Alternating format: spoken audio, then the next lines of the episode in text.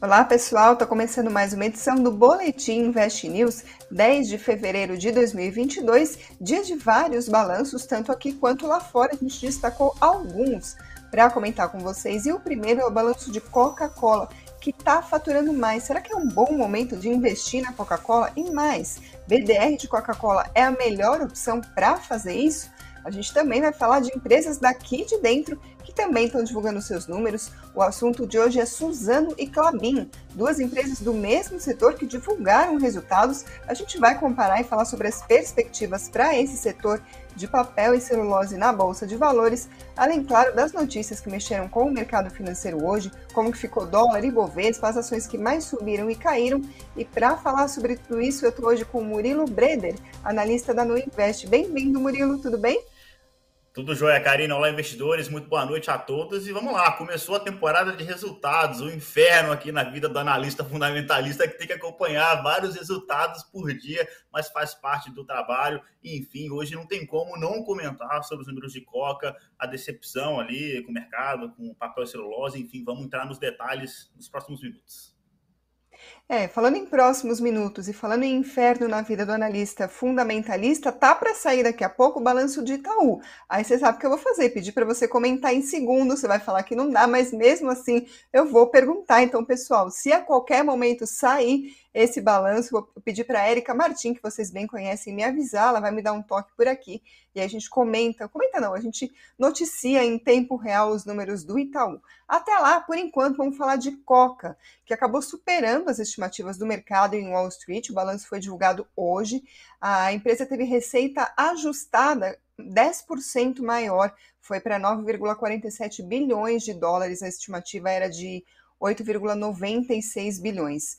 Esse aumento foi ajudado, segundo a própria empresa, por aumento de preços e também demanda forte. Agora, Murilo, quando a gente, nós leigos, né, eu jornalista, olha uma coisa dessa, eu costumo me perguntar até quanto que isso dura, porque se a inflação é o que está ajudando, a inflação, pelo que a gente sabe, significa o consumidor podendo comprar menos, e para a própria empresa, a inflação do consumidor vem de inflação para o produtor, então para a própria empresa também vai ficar custoso.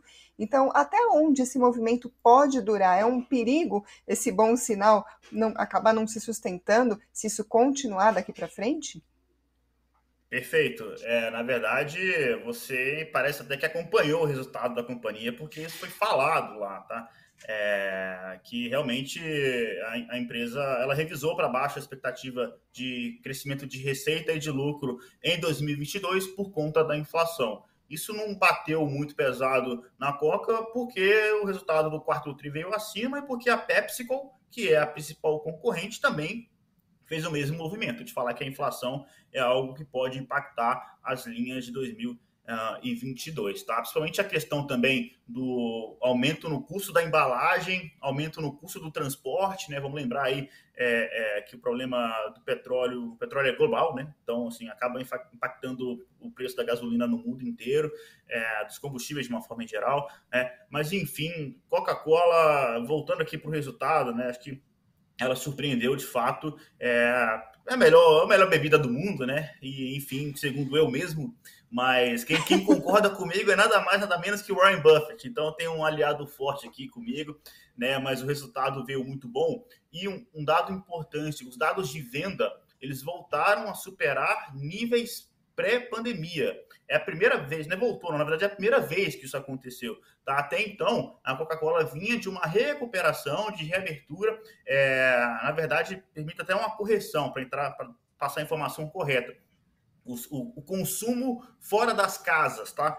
É, superou o nível é, pré-pandemia, né? Porque dentro de casa, todo mundo passou a consumir dentro de casa, aí o consumo explodiu. Mas fora de casa, nos bares, nos restaurantes, aí sim a gente teve um aumento é, que ultrapassou o nível pré-pandemia. Tá? E aí por trás disso tá, por exemplo, um sucesso absoluto da Coca-Cola Zero. Eu já gostava da Coca-Cola normal, mas finalmente inventaram uma Coca-Cola sem açúcar gostosa, né? acertaram na receita, estão vendendo muito. Então, o segmento de refrigerantes deles subiu 8% no, no trimestre, só que a Coca-Cola é, Zero sub, subiu dois dígitos, tá? Então, ela está crescendo muito rápido. E outro setor que também vale a pena destacar é o segmento de hidratação, né? água, é, aquelas bebidas esportivas de hidratação também, café e chá. Tá? A Coca-Cola é um conglomerado gigante, né, gente? É muitas marcas, é, e esse segmento específico também subiu 12% no trimestre. Então, é, diferentemente do setor de papel e celulose, que eu vou comentar é, muito em breve, né? O CEO da companhia falou que eles estão vendo ali alguns impactos da variante Ômicron, porque assim, tá aí o resultado do quarto tri, mas isso é passado. Aí o pessoal vai lá e acompanha, o pessoal, nós analistas, a gente acompanha a teleconferência de resultados para ver, é, tentando pescar ali o que, que o a diretoria vai falar, né, que ela enxerga daqui para frente. E aí a fala do CEO da Coca, né, falou que é, é, ele até espera alguns impactos ah, nas primeiras semanas desse ano, de 2022, mas que não vai ter o mesmo nível de interrupção das ondas anteriores, sem falar que, abre aspas, né, o sistema Coca-Cola está bem mais equipado, né, fecha aspas, assim, estão preparados para é, é, aprenderam a lidar com a pandemia. Então, é, é, um setor que eu gosto bastante. A inflação é de fato um problema, mas é um problema para todo mundo. Acho que é isso que é importante é, deixar claro. E o setor de alimentos e bebidas, ele é um dos principais é, setores que consegue repassar algum preço tá? e se proteger da inflação é, de alguma forma, principalmente as maiores empresas né, do mundo. Uh, Coca-Cola não precisa nem falar. Aqui no Brasil a gente teve a Ambev há não muito tempo atrás, para ser preciso, até pesquisei, foi no final de setembro, ela anunciou um aumento no preço da, da cerveja, né, é, de cerca de 10%.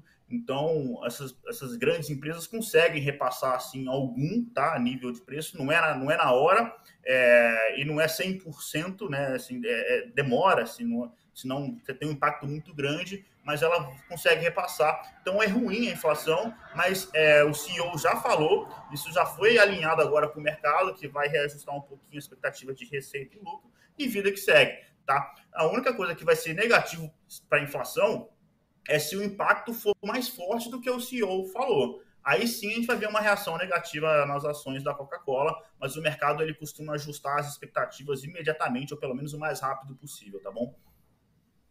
Agora, Murilo, a gente está aqui comentando o balanço, mas você já disse diversas, diversas vezes que é uma empresa que você gosta, você costuma inclusive recomendar. Agora, falando para o investidor que está afim de, de investir em Coca-Cola. O Railson Marcel, por exemplo, até brincou que, embora ele prefira a Pepsi, a Coca-Cola a gente vai morrer e ela vai ficar. Então, para quem concordar com essa análise, eu gostaria de ouvir a sua recomendação agora de não se investir, mas como? Se o BDR é de fato a melhor alternativa para o brasileiro entrar em Coca-Cola ou se você tem outra recomendação. É, eu ouvi isso até de um cara que gosta mais de Pepsi, o que já é raro é, é uma declaração, aspas, forte aí do nosso investidor. Sim. Mas realmente, né? Inclusive, é, brincadeiras à parte, o Buffett ele gosta de analisar muito isso, isso é verdade. Gente. Ele pega, quando ele vai analisar uma empresa, ele pensa o seguinte: somente de alimentos e bebidas.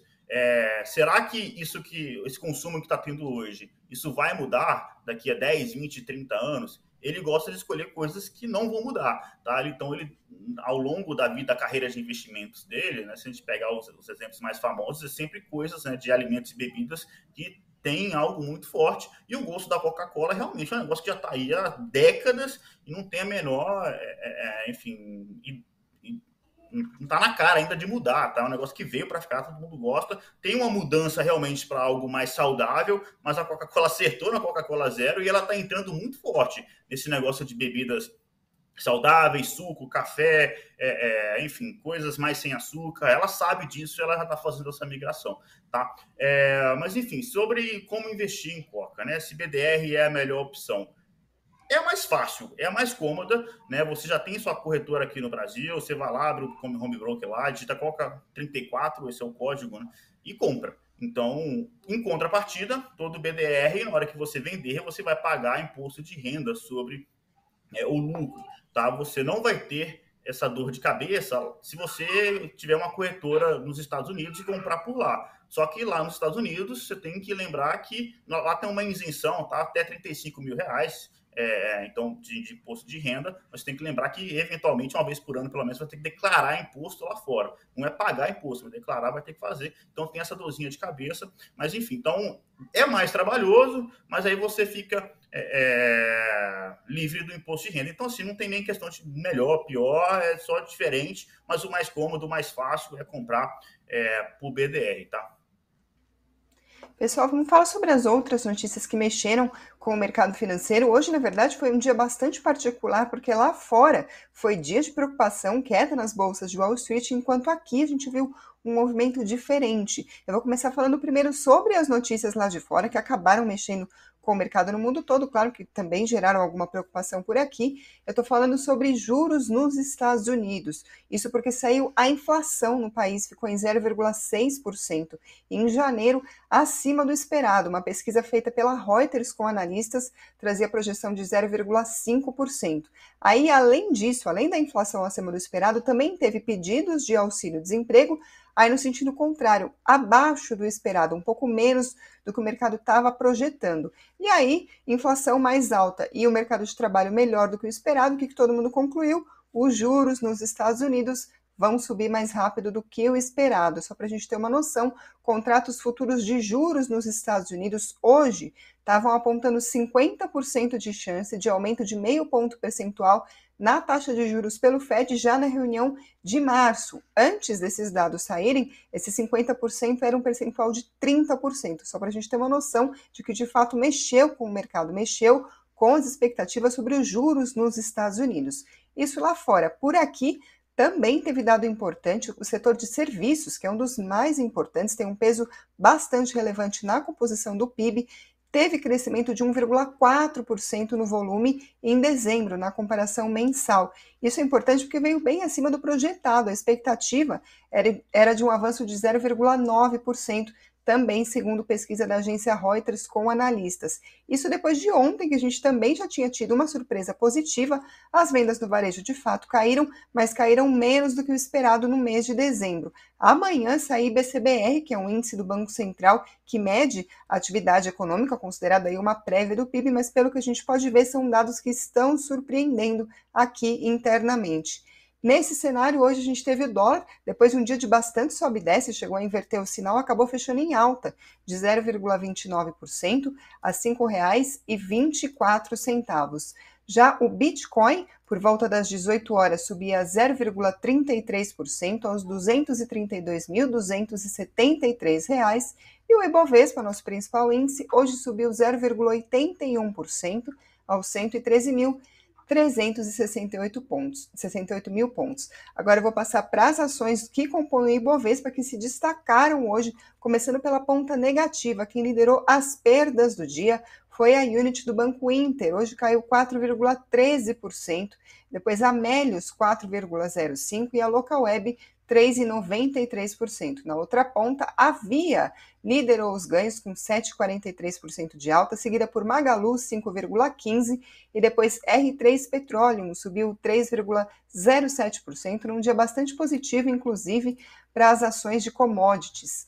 Agora, falando sobre outras ações, o nosso próximo tópico do dia é Suzano e Clabin. As duas já divulgaram balanço. A Suzano divulgou ontem à noite, teve lucro líquido de 2,3 bilhões de reais no quarto trimestre. Isso representa uma queda de 61% na comparação com o mesmo período do ano anterior. Esse impacto veio da variação cambial e a ação hoje caiu 3,7%.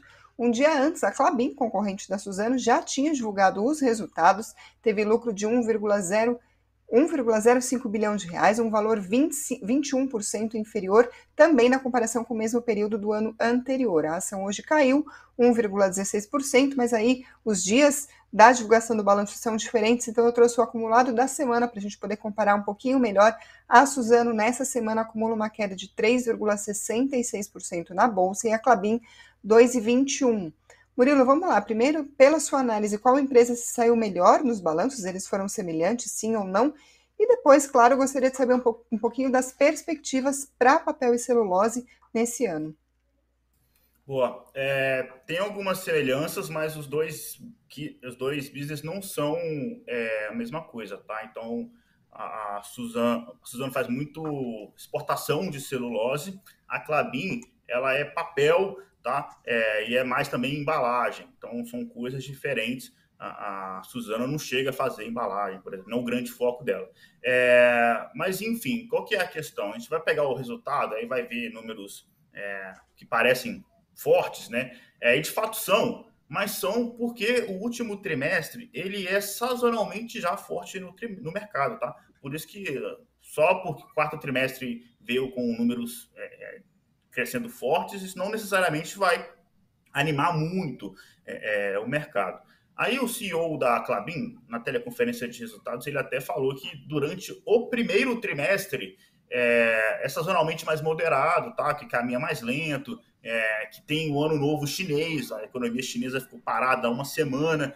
É, então, isso aí começa o impacto, tá? Porque é, o quarto TRI é passado e o mercado está de olho daqui para frente. Então, já começa a ter um impacto no primeiro TRI, né? Que é sazonalmente já mais moderado do que o quarto trimestre. Aí eu peguei, peguei até umas falas aqui do CEO que eu acho que é muito importante. Ele falando que o papel, que é o foco da Clabin, é, que ele exerce um papel muito importante no e-commerce, né? Que ele é um produto bastante de substituição. Cada vez mais a gente vai ver embalagem de papel porque é sustentável, né? Você consegue é, reutilizar bastante. É, então isso vem em linha com o que a gente vem falando, né? É, no caso de Irani, que é uma empresa muito focada especificamente em é, papel para embalagem, lembrando que a Clabin faz muito papel que a gente chama de tissue, né? Aquele papel higiênico, papel para ler, são três tipos né, de papéis diferentes, assim, de uma forma em geral. E mesmo a Clabin e a Irani, que são duas empresas é, de papel, são focos diferentes, tá? Mas a, a, aspas que o CEO fala são, são coisas fortes. Né? Ele fala assim que ele não tem nenhuma dúvida sobre a transição do varejo tradicional para o e-commerce, né? Que, que vai, ele, vai, ele vê crescer dois dígitos ao ano. E ele é um cara que tem muita informação porque ele está vendo ali o, o, a embalagem, o papel dele sendo demandado para o e-commerce. Isso é 100% alinhado, né? Quem aqui acompanha é, o nosso trabalho sabe com essa minha visão de que é, a tendência de, do e-commerce do longo prazo, né, nem longo, não, é curto e médio já, é crescimento, né, ganhar espaço. É, e lembrando de uma notícia recente aqui de que as vendas ah, no venda online em 2021 superaram todas as vendas dos shoppings. É óbvio que a gente teve um problema aqui de pandemia é, ao longo de 2021, 2021 também, mas é uma notícia relevante. Houve, houve uma virada de chave aqui por conta do e-commerce, tá? E aí, Irani que pega isso na veia, porque a Irani que é muito focada em papel para embalagem, né? Quando a gente pede aí o delivery, a gente pode perceber, é muito mais papel do que vinha alguns anos atrás Agora, a Irani ela vem performando é, pior tá, do que a Clabin, por exemplo.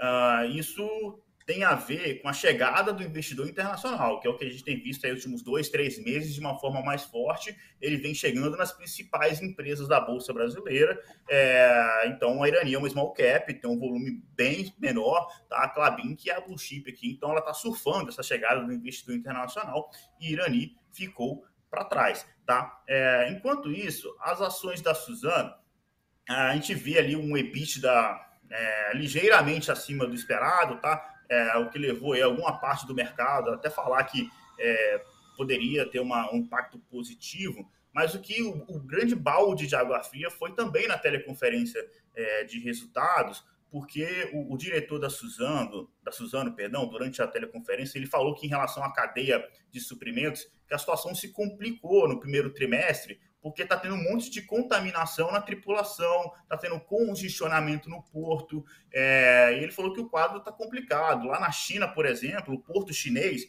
que é a China, gente, é a principal demandadora, tá? É, assim, a Suzano manda tudo para lá direto. Assim, é, e, e, o porto chinês, por conta da Covid, ele trabalha num circuito fechado. O que, que é isso? Ninguém entra, ninguém sai. Quem está lá dentro fica lá dentro, quem está de fora não entra. Né? É, então, isso, é isso que é a situação uh, por conta da Covid. Isso vem atrapalhando. E ele deu umas declarações ainda mais fortes, né? falando que isso talvez se estenda durante o primeiro semestre, tá? que ele, a empresa não detectou melhoria nessa questão é, de logística de transporte e que ainda aspas dele, tá? Que pode gerar um desconforto até o final do ano. Então, esse problema aí que, que é bastante grave, é, impacta a Clabin também, porque a Clabin também exporta, então é ruim para os dois lados.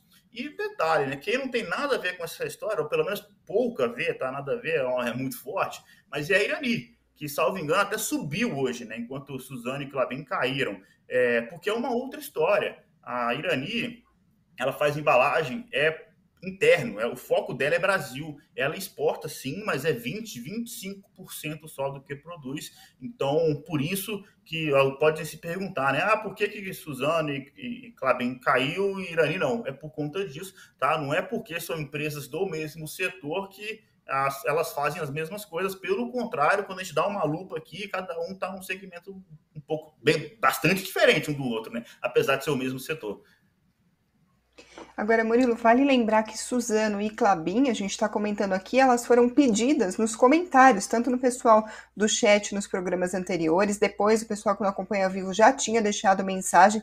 Então, pessoal, por mais que a gente não responda aqui ao vivo, continuem deixando as empresas que vocês gostariam de ouvir comentários, porque a gente está em plena temporada de balanços e aí não dá para comentar tudo, é muito número, então a gente precisa escolher. Então vocês ajudam a gente se vocês disserem qual empresa vocês estão a fim de ouvir, a fim de saber mais, ajuda a gente a montar aqui o nosso conteúdo. Falando em comentário, Murilo, antes da gente encerrar, tem algum aí no chat que você queira responder, alguma mensagem que tenha chamado sua atenção? Olha, deixa eu só voltar aqui no caso de papel e celulose para falar assim, ah, mas qual que eu compro, Suzano, Clabin? É, na minha opinião, nenhuma das duas, tá? A empresa que deve comprar é Irani, é que faz parte da carteira recomendada de Small Caps. É, por quê, né? Qual que é a tese de investimento Irani? Ela é uma nova empresa de uns dois, três anos para cá, está reportando resultados cada vez melhores, aumentando a eficiência, está com vários projetos ali em desenvolvimento, e ela, na minha visão, está muito mais barata do que Clabin. Óbvio que não é a mesma coisa, mas é o player né, mais parecido que a gente tem. A Suzana aí sim é outro bicho diferente. É, então, assim, quando eu comparo com Clabin, está um múltiplo muito descontado, tá? É óbvio que a Clabin, com essa chegada do investidor internacional, é a que pega na onda mesmo e está andando melhor mas isso é uma oportunidade, no sentido de que se já tinha um desconto de Irani para Clabin, agora esse desconto ficou ainda maior né, no múltiplo. Então, me parece aí um, uma, um case interessante, para não falar que é, nem a gente fala assim de, de ação e parece que é mil maravilhas e não tem risco, tem risco, todas as ações que a gente fala tem né, fatores de risco. No caso aqui, a Clabin especificamente, como ela é um papel para embalagem focado em Brasil,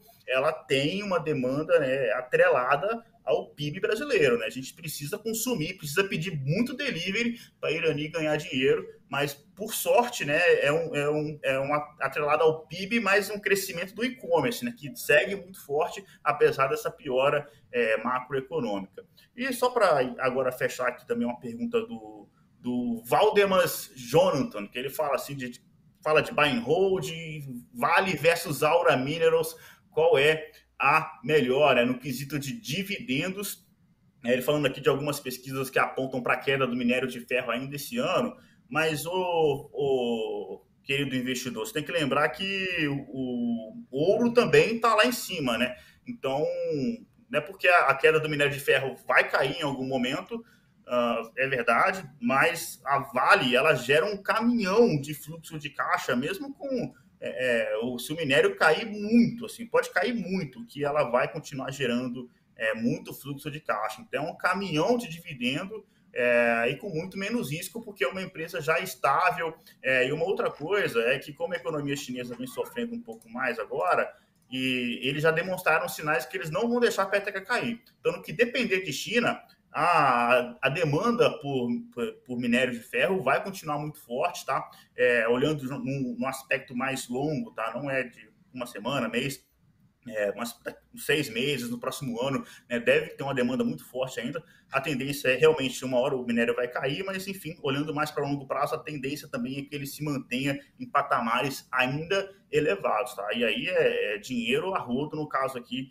é, de Vale. A Aura Minerals paga muito dividendo e está muito descontada. É, só que tem também a questão operacional, tem mais risco. Né? A Irani, é, as, o fato das ações andarem está muito atrelado a expectativa de que ela mesma coloca no mercado, de que ela vai conseguir dobrar a produção né, que ela tem de ouro é, em questão de dois, três anos daqui para frente. Então, é, pode ser que ela não consiga, né? E isso é um, é um risco a ser controlado. A Vale tem menos risco. Então, vai mais do seu perfil de investidor. As duas pagam dividendos muito elevados, é, mas a Vale tem um histórico melhor, mais forte, gera um fluxo de caixa gigante, mesmo com, com minério de ferro caindo. Mas a Aura Minerals, hoje, quando a gente vai falar de potencial de valorização da ação, a Aura Minerals, na minha visão, é a que está mais descontada, mas ela também tem mais risco por ser uma empresa menor e precisar entregar esse crescimento que ela prometeu. Então, enfim, né, desculpa às vezes não, não ser, ficar em cima do muro, mas você acabou de me perguntar que filho que eu gosto mais, porque eu tenho os dois na carteira. Né? A Vale faz parte da carteira de dividendos, a Aura Minerals carteira de small caps. Inclusive, eu já até pensei, é algo que está no radar, colocar a Aura Minerals na dividendos. Acho que ainda não chegou a hora, mas enfim, tá? Essas, essas são as diferenças, é isso que você deve pensar na hora de decidir qual das duas é melhor. Na, na, dúvida, cara, põe as duas, pô. São, são características diferentes, não tem problema. É só tomar cuidado para não colocar muito nas duas ao mesmo tempo, concentrar todo o seu dinheiro nas duas. Diversificando, tá tranquilo. É, confere lá, pessoal, investnews.com.br, lá em cima tem carteiras, aí vocês vão ver as carteiras recomendadas, tem dividendos, tem small caps e tem outras também recomendadas pelo nosso time de analistas, tem carteira top fee para quem gosta de fundos imobiliários, se você não conhece, vale a pena acompanhar também esse conteúdo. Com isso, então, eu encerro o Boletim Invest News de hoje, mas amanhã tem mais. Se inscreva no canal, assim você não perde mais os nossos conteúdos. Deixa o like se você gostou desse vídeo e aqui nos comentários os próximos assuntos que vocês gostariam de ver. Obrigada também a quem está ouvindo por podcast ou pela Alexa e obrigada, claro, Murilo Breder, mais uma vez. De nada, um abraço, investidores. E uma última resposta em 10 segundos: o Alex falando que Irani não paga dividendo, paga sim tá? E paga e não é pouca coisa, não. Dá uma olhada. Valeu, galera. Forte abraço. Até mais. Tchau, tchau, pessoal.